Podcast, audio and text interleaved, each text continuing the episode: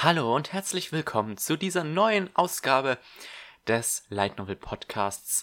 Ja, es wird langsam Frühling, davor ist allerdings noch Karneval, deswegen für den Fall, dass man äh, Trommeln oder Karnevalsmusik oder betrunkene Leute im Hintergrund hören sollte, es tut mir wirklich leid. Ähm, ich wohne leider direkt am Rathaus und das ist leider die Versammlungsstelle für unseren Karneval.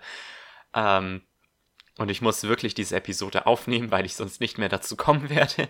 Deswegen, ich hoffe, das stört euch nicht so sehr wie mich. Ja, diese Episode fällt leider so kurz aus wie der letzte Monat. Es gab sehr wenige News. Ähm, und ich bin leider aufgrund meiner ähm, Prüfungen an der Uni nicht wirklich dazu gekommen, viele Light Novels zu lesen. Ähm, aber nächsten Monat bin ich mir sicher, dass wir die Episode voll kriegen werden. Vor allem dann auch noch ähm, nach der LBM. Da werde ich äh, sicher noch einiges äh, zu erzählen haben. Ich habe da ja auch einige ähm, Light Novels vorab.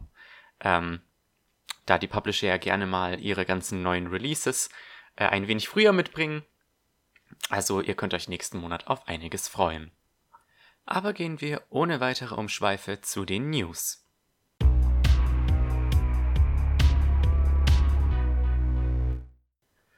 So, die ersten zwei News wären neue Anime-Adaptionen von Light Novels. Zum einen hätten wir Would You Fall in Love with a Pervert Even If She Is a Cutie? Die Light Novel-Reihe läuft seit zwei Jahren, hat bisher sieben Bände und es handelt sich um eine Rom-Com.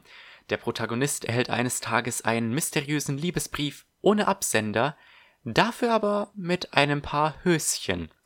Und so versucht er herauszufinden, ja, von wem dieser Liebesbrief nur stammen könnte. Wenn ihr mich fragt, äh, erinnert mich ziemlich an Pretty Little Liars. Nein, Spaß, ähm, aber ich gucke die Serie gerade und irgendwie musste ich daran denken. Ähm, hört sich nach einer witzigen Romcom an. Äh, natürlich gibt es weder Light Novel noch Manga-Adaption, die es, glaube ich, erst seit kurzem läuft, ähm, auf Deutsch oder auf Englisch. Und es gibt auch noch kein Datum für die Anime-Adaption. Es gibt generell kaum Informationen, bis auf ein paar Voice-Actor und einen kurzen Teaser-Trailer. Die andere Anime-Adaption ähm, ist für eine etwas bekanntere Light Novel und zwar für If It's For My Daughter I'd Even Defeat a Demon Lord. Ja, die Light Novel ist mit acht Bänden abgeschlossen. Tatsächlich ist der achte Band sogar erst im Februar rausgekommen und mit ihm dann auch die Ankündigung einer Anime-Adaption. Ähm, ja, die Light Novel und die Manga-Adaption gibt es auf Englisch, den Manga bei Seven Seas und die Novel bei J-Novel Club. Innerhalb der nächsten zwei, drei Monate sollte die Light Novel dann auch als E-Book ähm, erhältlich sein, also der achte Band. Und ab April erscheint die Novel dann auch tatsächlich als Print-Release bei J-Novel Club. Da erscheinen dann die ersten zwei Bände und bis April 2020 sollte die komplette Reihe dann auch als Print draußen sein.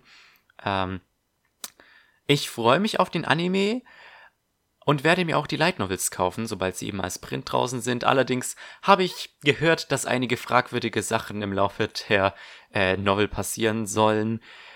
Aber ich werde es mir trotzdem kaufen, weil das sieht nach einer sehr süßen Reihe aus und die Zeichnungen sehen geil aus und es sind auch nur acht Bände. Also ähm, es wird mal wieder Zeit, vielleicht irgendwie was Abgeschlossenes zu lesen und ja, sobald das Ding dann draußen ist, hört ihr dann wahrscheinlich wieder von mir. Die nächsten zwei News und die letzten zwei News somit äh, sind neue Anime-Lizenzen. Und die erste ist, dass Nippon Art die komplette Spice and Wolf Anime-Serie rausbringt. Der Manga dazu erscheint bei Panini Manga. Ich glaube, der ist sogar schon abgeschlossen. Und die Light Novel erscheint schon seit zehn Jahren mittlerweile ähm, bei Yen Press. Und da sind eigentlich auch schon alle Bände raus. Ja, die Veröffentlichung des Animes beginnt noch dieses Jahr im Sommer. Es gibt, glaube ich, kein konkretes Datum, aber es ist bereits bekannt, dass alle beide Staffeln sowie die OVAs veröffentlicht werden. So, und mit dieser letzten News möchte ich nur das abschließen, was in der letzten Podcast-Episode begonnen wurde. Und zwar die Crunchyroll-Lizenzen von Kase. Anime to You hat ähm, zum Glück einen Übersichtsartikel rausgehauen, wo nochmal alle ähm, neuen Anime-Lizenzen von Kasi drinstehen. Äh, kann ich euch empfehlen, da habe ich jetzt auch meine Informationen her. Ich beschränke mich jetzt allerdings ähm, der Zeit halber einfach auf die ähm, Light Novel Anime, die erscheinen. Bereits bekannt sind unter anderem Gamers, ReZero, Rockano Yusha und Tanya the Evil. Die Serien erscheinen alle bei Kase, haben leider noch kein Datum. Zu Gamers haben wir tatsächlich Light Novel und Manga. Ähm, bei Ultraverse zu ReZero haben wir den ersten Manga ähm, bei Tokyo Pop, genauso wie bei Rocka no Yusha, da haben wir den Manga ebenfalls bei Tokyo Pop. Und von Tanya haben wir den Manga bei Egmont. So, was ihr aber ähm, der letzten Podcast-Episode noch nicht entnehmen konntet, das waren die Anime-Adaptionen zu Hybrid Heart, Magical Girl Racing Project und World End. Ja, die jeweils zwölfteiligen Serien erscheinen alle bei Kase, auch hier ohne Datum. Und hier gibt es weder Manga noch ähm, Light Novels auf Deutsch. Dafür gibt es allerdings von Magical Girl Racing Project und von World End sowohl Manga als auch Light Novel auf Englisch bei Yenon. Ja, wie gesagt, das äh, waren sehr wenige News, deswegen geht es ohne größere Umschweife jetzt auch direkt weiter zu den Releases für nächsten Monat.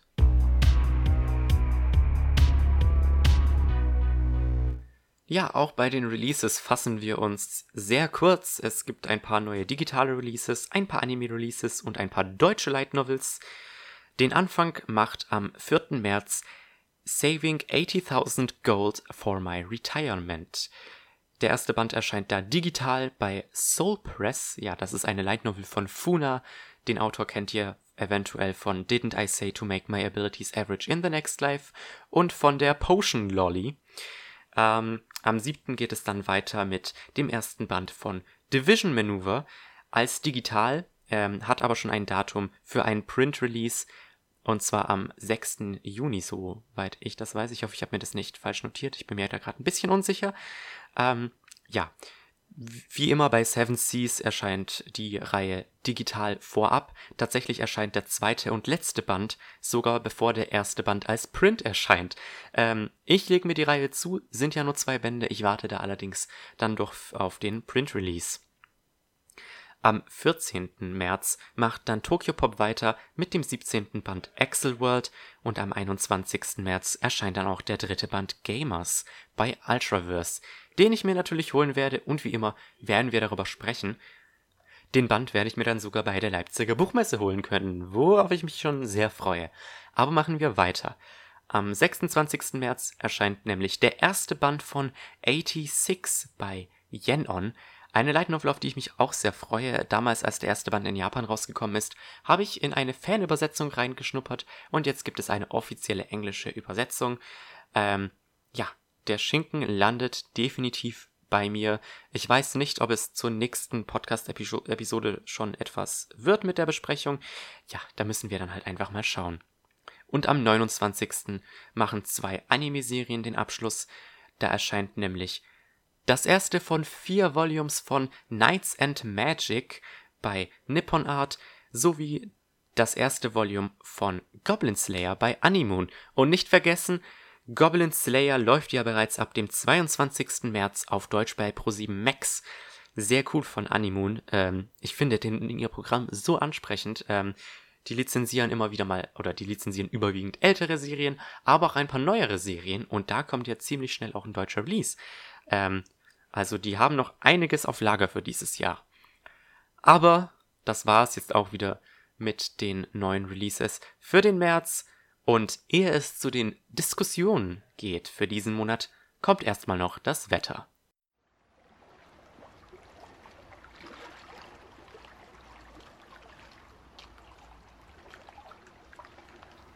Heute kochen wir Giba, Aria und Peutern. Whatever das ist. Ja, was hat es nur mit diesen mysteriösen Zutaten auf sich? Das erfahrt ihr später, denn erstmal äh, möchte ich gerne über eine andere Light Novel sprechen, die keine Light Novel per se ist, sondern in Japan ganz gewöhnlich als Buch veröffentlicht wurde bei einem gewöhnlichen Verlag, aber von einem Autoren, äh, der euch eventuell was sagen sollte. Und zwar habe ich hier Masquerade and the Nameless Women von Eiji Mikage. den ihr am ehesten für The Empty Box and the Zareth Maria kennen solltet, also Hako Mari. Das ist ja eine sehr beliebte Light Novel Serie. Ich glaube, die ist tatsächlich immer noch auf Platz 1 bei My Animalist unter den Light Novels ähm, und erscheint auch aktuell bei Yen Press auf Englisch. Vertical in der Zwischenzeit hat sein neuestes Werk veröffentlicht, Masquerade and the Nameless Woman, auch bekannt als äh, Masquerades Fabricated Aesthetic oder The Serial Killer Detective, wie man ähm, dieses Buch ursprünglich angekündigt hat. Und ja, dieser ursprüngliche Titel nimmt auch einiges an der Story vorweg, aber das ist tatsächlich mit Absicht so. Ähm, der Großteil dieses Buches wird erzählt aus der Perspektive von Hauptfigur Yuri Oguisu, eine Polizistin, die eine eventuell schwere Obsession mit dem Serienkiller Masquerade hat, der Jahre zuvor ihre Schwester umgebracht hat. Und als plötzlich eine Leiche auftaucht, die ähm, Yuri ihrer alten Klassenkameradin Rena Miyoko zuordnen kann, ist sie sich sicher, dass auch hier wieder Masquerade am Werk war. Was sie jedoch nicht weiß, ist, dass Masquerade niemand Geringeres ist als Seren Higano, ein Psychologe, der dann und wann mal mit der Polizei mitarbeitet, um diverse Fälle aufzuklären. Ja, man weiß tatsächlich von Anfang an, wer Masquerade ist. Der Serienkiller, in dem es angeblich, äh, um den es angeblich in diesem Buch geht. Aber oh Junge, wenn ihr ähm, etwas von Eiji Mikage gelesen habt, genauer gesagt ähm, The Empty Box and the Seraph Maria, dann wisst ihr, dass bei Eiji Mikage wirklich nichts so ist, wie es scheint. Tatsächlich ist es so, ähm, dass Masquerade ein oder dass Seren Higano Masquerade ist und ähm, diesen Mord begangen hat. Ähm, allerdings weiß das auch nur der Leser. Ganz am Anfang äh, beginnt dieses Buch mit ähm, Prolog Nummer 2 und das ist tatsächlich kein Druckfehler.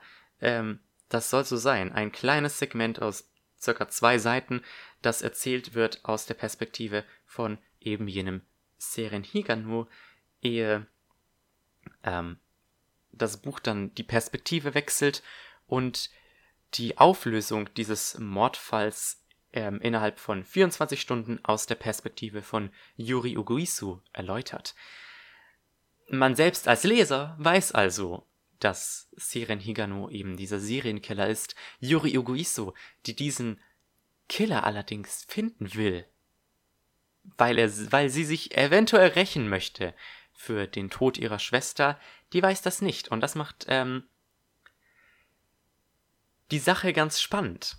Denn während es in den meisten Büchern oder Serien ja eben das Ziel ist, herauszufinden, wer der Mörder ist, und das an sich ja auch ähm, ganz spannend sein kann, sehr viel aus der Spannung, äh, oder sehr viel Spannung in, in diesem Buch wird erzeugt durch den Fakt, dass der Leser von Anfang an weiß, wer der Täter ist. Ähm, was das Ganze dann aber interessant macht, ist wiederum ähm, zu beobachten, wie er handelt und wie, ähm, ja, warum er das Ganze tut, versuchen herauszufinden, was er mit seinem äh, Handeln bezweckt. Nochmal interessanter wird das Ganze dadurch gemacht, dass Seren Higano Psychologe ist. Und der Grund, warum Yamaji, also Yuris Chef, ähm, Higano eingeweiht hat, ist, dass er hofft, dass Higano ihm hilft, ja, irgendwelche Zeichen zu finden, dass die ähm, drei Hauptverdächtigen zum Beispiel wegen irgendetwas lügen könnten. Was allerdings weder Yamaji noch Yuri wirklich wissen ist, wie talentiert Seren Higano als Psychologe wirklich ist, wie einfach er es schafft, ähm, Menschen quasi zu lesen und ähm, ihre Handlung danach zu beeinflussen. Und das ähm, ist so einer dieser Aspekte in diesem Buch, der äh, das Ganze ja interessanter gemacht hat. Äh, ich benutze bei solchen Rezensionen sehr oft ähm, das Wort interessant und ähm, ja, es wird aber auch eben spannend gemacht, ähm, wie Yuri sich ähm, verhält.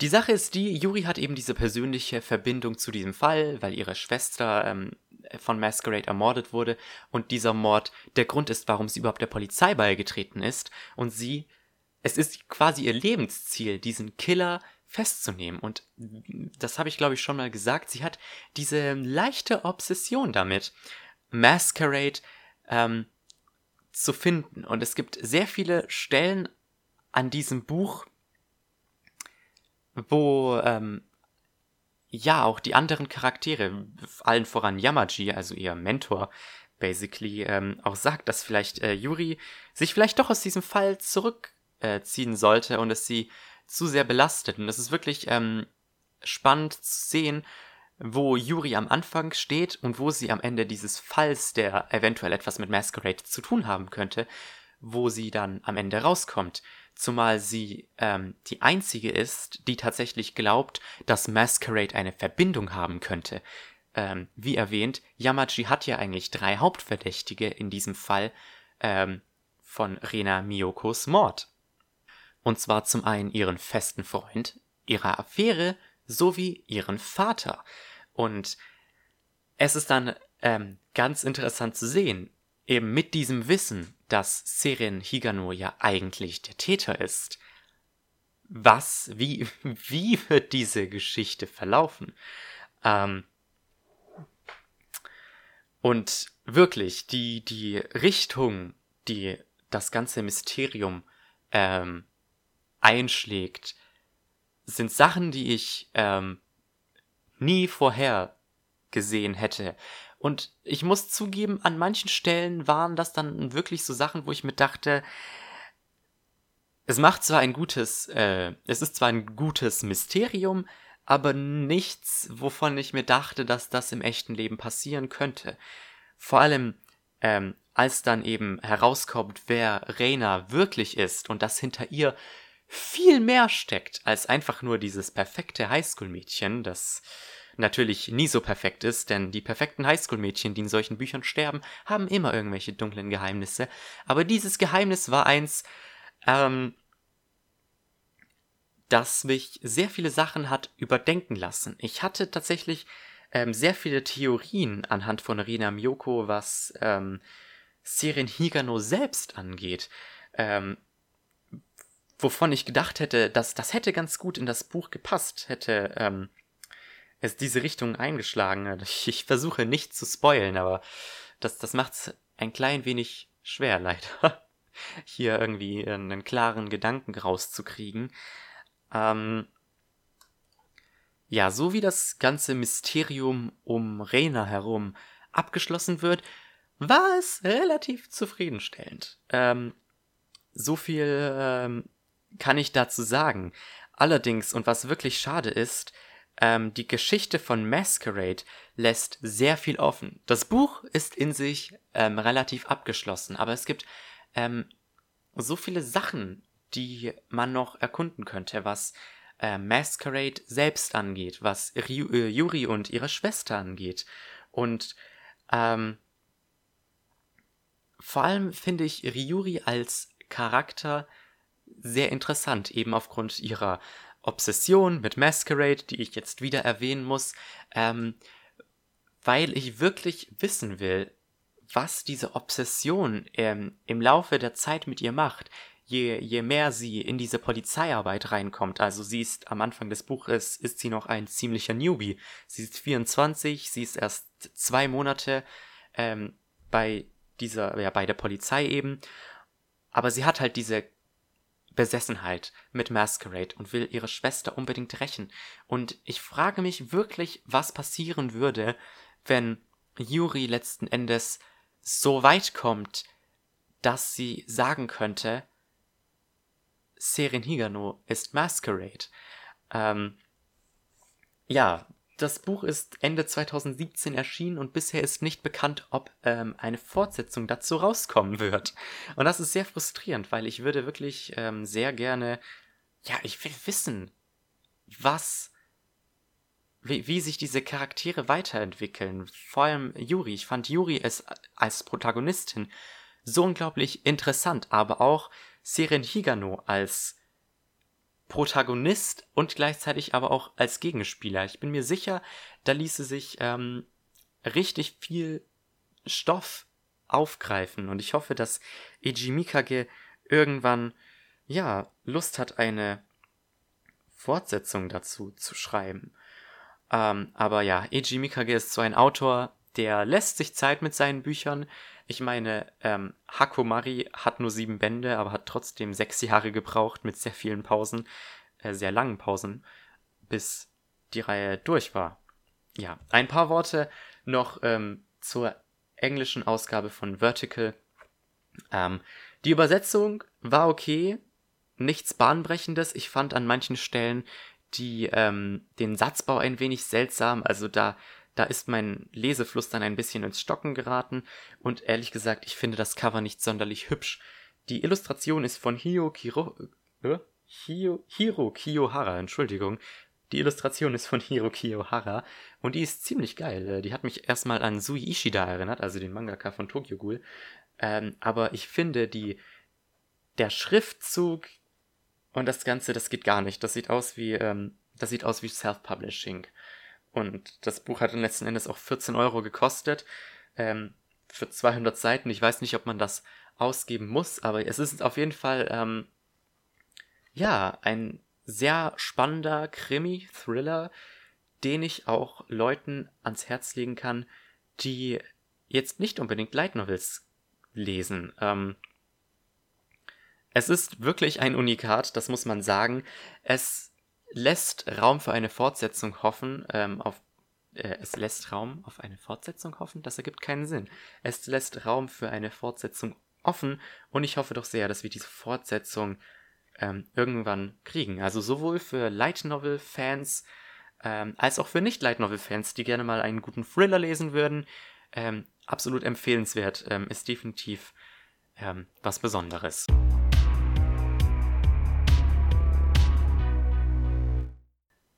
Ja, vielleicht erinnert ihr euch noch an die seltsamen Worte, die ich euch im heutigen Wetter gegeben habe. Giber, Aria und Poitern sind Essenszutaten aus einer anderen Welt, in die euch Cooking with Wild Game mit seinem ersten Band entführen wird. Bei Cooking with Wild Game handelt es sich, wie könnte es anders sein, um einen Isekai, aber ein Isekai, in dem es ums Kochen geht. Die Light Novel erschien letzten Monat bei J-Novel Club auf Englisch als E-Book. Ich habe mir die Sache natürlich gegönnt und werde jetzt so ein paar Gedanken dazu raushauen. Aber worum geht es denn erstmal? Der 17-jährige Asta Tsurumi stirbt. Im Grunde, glaubt er. Er wacht auf jeden Fall in einer anderen Welt auf und das ist für ihn ein Zeichen, dass er in seiner eigenen Welt wohl sein Leben gelassen hat. Im Wald wird er dann aufgegabelt von der jungen Eifer, die ihn aus Mitleid oder so einfach mal mitnimmt und ihn bei sich wohnen lässt. Doch dort erfährt Asta einen Schock, denn das Essen ist absolut schrecklich. Er erfährt, dass in ihrem Stamm oder generell in dieser Welt die Leute eigentlich nur essen, weil sie essen müssen, um zu überleben. Und Asta als äh, gelehrter Koch, der seine Familie ein Restaurant besitzt, beschließt, dass das so nicht weitergehen kann und versucht deswegen Eifer und ihren Nachbarn ja Freude am Essen zu bringen. Ja, das Isekai-Genre hat ja sehr viele interessante Wandlungen durchlebt. Und die etwas gechillteren Isekais mit vielleicht sehr seltsamem ähm, Fokus werden immer beliebter. Ähm, zuletzt mit ähm, Restaurant to Another World und jetzt eben auch mit Cooking with Wild Game, was tatsächlich kein Anime und ich glaube auch keinen Manga hat und das obwohl die Reihe bereits 16 Bände in Japan hat. Ja, es geht ums Kochen, aber nicht nur ums Kochen, ähm, sondern auch um den ganzen Prozess dahin, denn Eifas äh, ganze Gesellschaft besteht im Grunde aus Jägern und so muss Asta lernen, na gut, er muss es nicht lernen. Er lernt nicht wirklich Tiere zu jagen, denn das übernimmt die gute Eifer für ihn. Ähm, allerdings was ich mit dem Prozess bis zum Kochen meine, ist, dass Asta an einer Stelle ein Tier, ein Giba, was im Grunde ein Wildschwein ist, ausnimmt. Und die Beschreibung, wie er das Ding ausbluten lässt, ähm, ausweidet, häutet und äh, schön konserviert und so, diese Beschreibung hat schon ähm, ein Viertel des Buches eingenommen. Und es war nicht unbedingt eine sehr schöne Beschreibung. Ähm, also, ja, man gewöhnt sich daran, aber es, es, es war äh, sehr befremdlich und ein bisschen ekelhaft.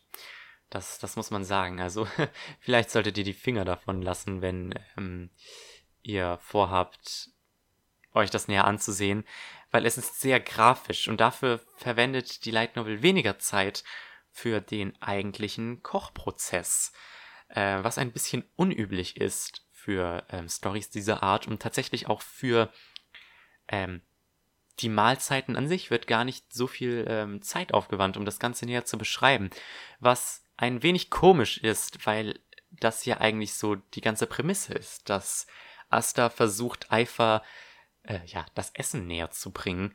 Ähm, also ja, es, es muss, die, diese Light Novel muss, denke ich, ein wenig ähm, noch schauen, wo denn jetzt genau die Prioritäten ähm, liegen. Generell, es ist eine dieser Light Novels, die einfach nur gechillt vor sich hin dümpeln und wenig ereignislos, wenig ereignislos, wenig ereignishaft sind. Es gibt ähm, zwischendurch mal eine Kampfszene und das war es im Grunde auch. Ähm, es ist eben eine dieser Light Novels, die sehr viel Wert auf äh, Charaktere ähm, und deren Beziehungen äh, legen. Ich fand Asta als Protagonist eigentlich ziemlich cool. Ähm, oder was heißt cool? Ich fand, ich, ich fand, es ist einer der besseren Light Novel Protagonisten. Die Sache ist die, sein Vater ist, bevor er gestorben ist, ähm, ins Krankenhaus eingeliefert worden und Asta, ja, denkt halt immer wieder an seine Heimat, an seinen Vater, an seine Kindheitsfreundin. Und das ist so etwas, das halt immer wieder im Buch angesprochen wird. Und ähm, das ist so eine dieser Sachen, dass Asta eben versucht, ähm, mit, dem, mit der Tatsache klar zu werden, dass er seine Familie vermutlich nie wiedersehen wird. Und es ist nicht zwingend sad, aber es ist sowas, ähm, man, man kriegt da einfach ein bisschen Mitgefühl mit Asta. Und ich finde, das ist immer gut, wenn man Mitgefühl mit einem Protagonisten haben kann. Aber gleichzeitig versucht er eben das Beste aus seinem Leben zu machen. Und das macht er eben, indem er das tut, was er am besten kann und woran er auch Spaß hat.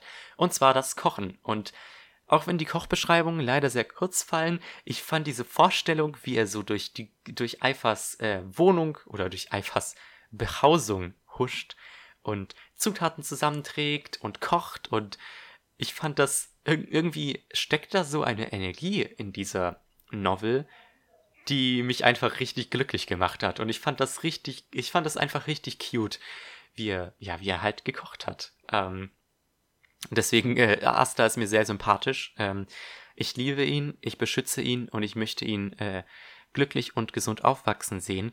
Eifer auf der anderen Seite ist nicht so viel wie Asta. Eifer ist ähm, meinem Gefühl nach eine ziemlich resignierte Person, was darin liegt, dass sie allein lebt, da ihr Vater gestorben ist und ähm, ihre Familie zuvor sich ähm, ja eine der größeren Familien in ihrem Stamm zum Feind gemacht hat und sie deswegen ziemlich isoliert ist. Denn ja, wer sich mit Eifer anfreundet, feindet sich gleichzeitig mit diesem äh, anderen Clan an. Und ähm, dann gibt es natürlich noch die Tatsache, dass Eifer im Grunde nur ihr, ihr ganzes Leben besteht im Grunde nur aus Jagen und Nahrung und es ist schön zu sehen, wie ähm, langsam, also wirklich sehr langsam ihre Hülle aufbricht ähm, eben dadurch, dass sie einfach Asta bei sich hat, dass sie halt ein bisschen Gesellschaft hat. Und dass durch Asta und sein Kochen sie auch langsam in Berührung quasi mit anderen Menschen kommen. Und es ist ein bisschen Slowburn, also so im ersten Band ist wie gesagt fast gar nichts passiert. Ähm, es ist halt eine dieser Slice of Life Light Novels. Deswegen ähm, wird es sich vermutlich noch viele Bände ziehen. Ich muss sagen, Ähm, ich bin mir nicht sicher, ob ich diese Light Novel weiterlesen werde. Ich habe ja zum Beispiel ähm, äh, diese, diese Light Novel mit der Elf Bride, mit dem Dämonenlord und seiner, seiner ähm, Ehefrau gelesen. Das fand ich zwar ganz süß, aber ich hatte nicht das Gefühl nach einem Band, dass, da noch, dass ich davon noch irgendwas hätte. Aber ich fand halt, ich mochte die beiden Protagonisten, also eben Eifer und Asta. Und sollte das zwischen den beiden irgendwann auf eine Romance hinauslaufen, wäre ich eigentlich ganz zufrieden damit. Ähm, die Light Novel hält sich zum Glück sehr zurück, was edgy Elemente angeht. Also das Einzige, was da irgendwie edgy ist, ist halt, dass Frauen vielleicht Brüste haben, weil sie halt gut äh, ernährt sind und dass Eifer ähm, kaum bekleidet ist, weil das irgendwie so eine Tradition bei ihrem Stamm ist, dass die unverheirateten Frauen nur ihre Brüste und ihre Hüfte bedecken. Was, ich weiß ja nicht, wie das im Winter irgendwie, dass denen da nicht massenweise die Frauen wegsterben, ist ja schon äh, ein bisschen komisch.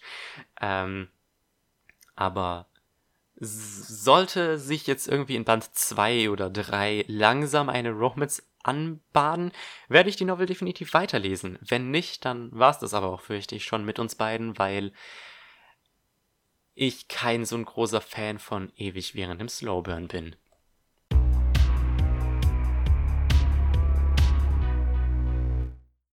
Diese Episode von der Light Novel Podcast wird euch präsentiert von rückwärts ausgesprochene Light Novel Titel. Light Novel Titel rückwärts ausgesprochen. Heute mit Miek Dliav Thiv Gnikuk.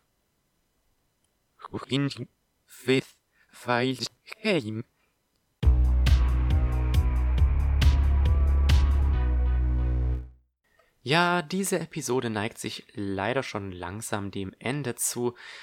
Wie gesagt, aufgrund der Prüfung bin ich nicht wirklich viel zum Lesen gekommen. Daher müsst ihr es mir leider verzeihen, wenn ich nur den ersten von zwei Bänden von How Not to Summon a Demon Lord lesen konnte. Ja, diese beiden Schmuckstücke sind ähm, Anfang Februar bei J-Novel Club als Printausgabe erschienen. Ich habe es mir natürlich direkt zugelegt. Ich habe ja in der ersten Light Novel Podcast Episode tatsächlich damals ähm, ein wenig über den Anime gesprochen, der mir sehr gut gefallen hat. Und deswegen habe ich jetzt auch die Light Novels hier bei mir. Ähm, Bevor ich allerdings ein wenig über den Inhalt rede, muss ich mich über das Äußere beschweren. Äh, leider bin ich nicht sehr zufrieden, was das angeht. Ich finde, ähm, ich mag das Papier, mit dem das Cover gemacht ist und der Band liegt gut in der Hand. Allerdings gibt es da so einige Sachen. Zum einen, dieser Band hat 280 Seiten aber er ist so dünn wie ein Manga mit 190. Das liegt daran, dass das Papier dünn ist, wie, wie, wie eine Bibel, ähm, und man ziemlich klar durch die Seiten durchsehen kann.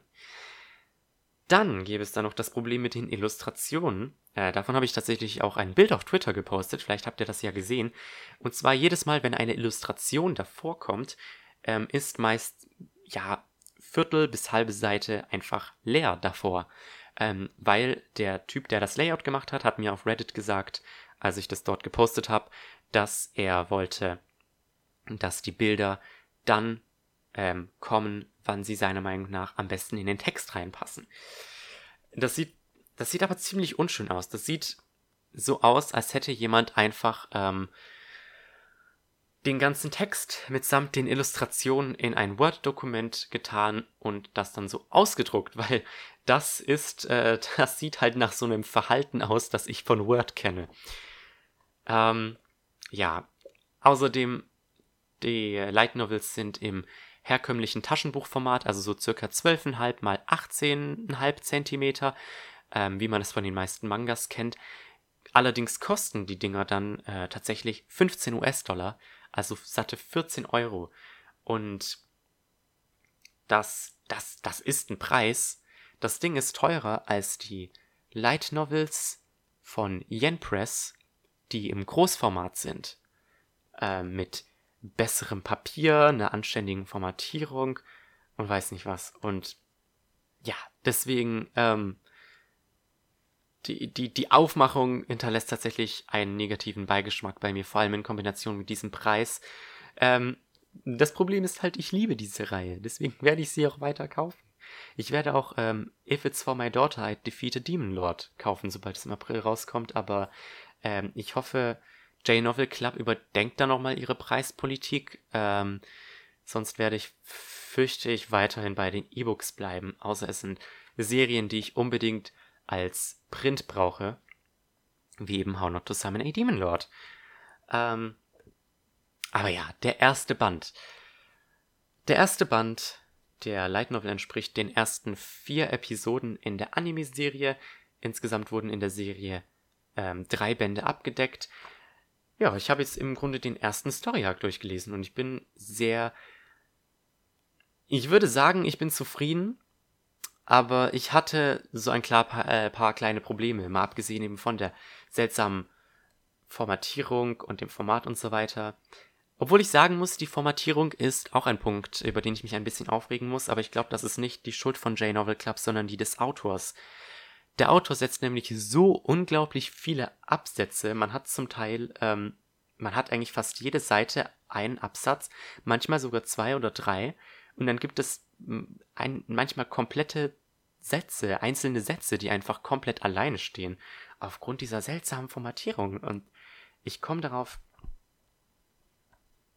einfach nicht klar. Das hat mich, das hat mich ein bisschen gestört.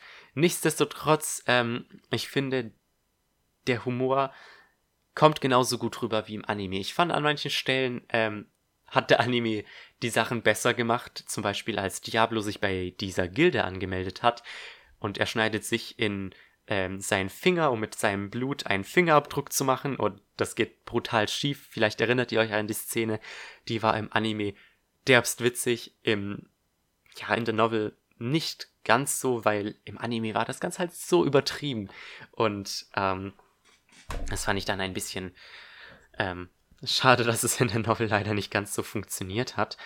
Ähm, und es ist auch wieder eine dieser Light Novels, wo ich den Hauptprotagonisten tatsächlich richtig geil finde. Also wirklich. Wenn ich Mitglied in Diablos Harem sein könnte, ich würde Mitglied in Diablos Harem sein. Der Typ ist so süß, witzig, mir fehlen die Worte dafür. Ich habe das schon mal bei meinem äh, Review zum Anime eigentlich erklärt. Aber Diablo ist halt so dieser Nerd, der so keine Ahnung hat, wie man mit Menschen umgeht. Und er überspielt das immer, indem er halt so tut, als wäre er ein Demon Lord. Und es führt zu so witzigen Situationen, aber gleichzeitig finde ich das irgendwie richtig süß. Es erinnert mich ein bisschen an Okabe aus Steinsgate, ehrlich gesagt. Wo er immer ja, Okabe, der halt so tut, als wäre ein Mad Scientist und hier Takuma, der so tut, als wäre er der Demon Lord Diablo. Und die Sache ist die, ich glaube, seine äh, Haremsmitglieder, also Rem und Shira, ich glaube, die durchschauen das an manchen Stellen ein bisschen, dass das alles nur so ein, so ein Act ist.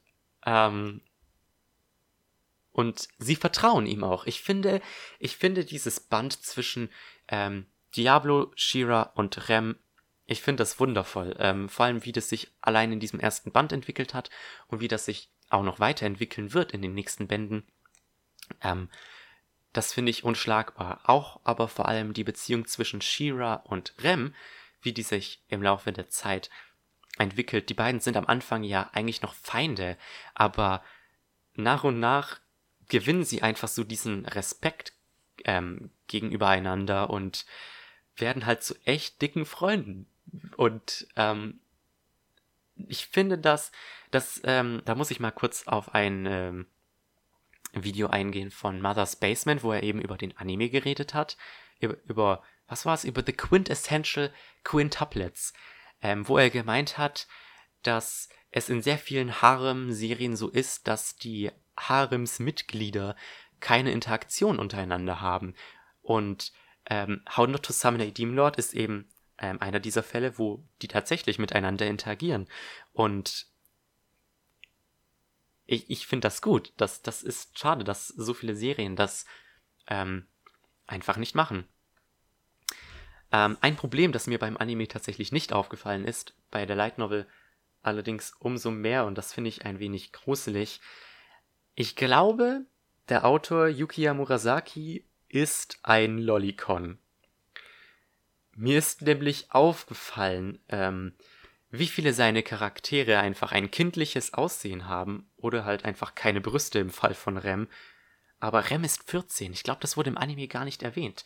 Und ähm, man hat da so viele Details erfahren über die einzelnen Rassen. Es gibt zwei Rassen, deren entscheidende Charakteristik ist, dass sie ewig aussehen wie Kinder. Und diese äh, Gildenmeisterin Sylvie, die ist eine davon. Das ist die Ausrede, warum sie aussieht wie ein fünf Jahre altes Mädchen. Ähm, es wurde auch erwähnt, dass ähm, Elfen in dieser Welt in der Regel keine großen Brüste haben und dass Shira da äh, richtig die harte Ausnahme ist. Und ich glaube, eigentlich sollte Shira auch eine Lolly sein, aber wahrscheinlich ist der Editor von Yukiya Murasaki dann ähm, dem zuvor gekommen, hat gesagt, nee, das müssen wir ändern. So kauft keiner das Buch, wenn nicht wenigstens eine von diesen Bitches große Dinge hat. Ähm, ja, das ist so eine Sache, die ich noch äh, reinwerfen musste. Ich fand äh, tatsächlich, es gab sehr viele interessante Details über diese Game-Welt, die ähm, im Anime nicht rübergekommen sind, eben was so die einzelnen Rassen angeht und ein bisschen die Story. Ich fand allerdings, vor allem so die ersten 100 Seiten oder so, hat der Autor sich ein bisschen zu lang aufgehalten, was irgendwelche Me Mechaniken angeht, was zum Beispiel das Level-System angeht oder irgendwelche Zauber oder dieses äh, Beschwören von Monstern das waren so viele Details. Ich fand, das, das war schon, das grenzte schon an Infodumping, diese ersten 100 Seiten. Und ich fand das so uninteressant, dass ich gestehen muss, dass ich äh, da manchmal einfach durchgeskippt habe und mir so dachte, nee, das, das, too much information, das brauche ich alles nicht. Ähm, das hätte man vielleicht ein bisschen besser integrieren können in diese ganze Story. Ähm, und deswegen ich würde tatsächlich sagen, dass How Not to Summon a Demon Lord anfangs als Anime besser funktioniert. Vielleicht bessert er sich ja die späteren Bände, das sehen wir dann. Ähm, in der nächsten Episode werde ich wahrscheinlich über Band 3, äh, über Band 2 reden und in der übernächsten dann auch über Band 3. Also da könnt ihr euch drauf freuen. Vielleicht ist da ja eine Besserung zu sehen. Ähm, nichtsdestotrotz, äh, seid ihr ein Harem-Liebhaber, dann ist How Not to Summon a Demon Lord etwas, das in eure Sammlung rein muss. Es ist witzig. Ähm, es hat tatsächlich gute Charaktere für eine Harem-Edgy-Serie. Und auch als Fantasy-Roman hat es einige Sachen, die tatsächlich ja, gut sind. Äh, diese ganze Backstory von Shira, die vor allem im zweiten Band noch näher erkundet wird, ähm, wirklich äh, super Reihe. Und äh, der Anime genauso.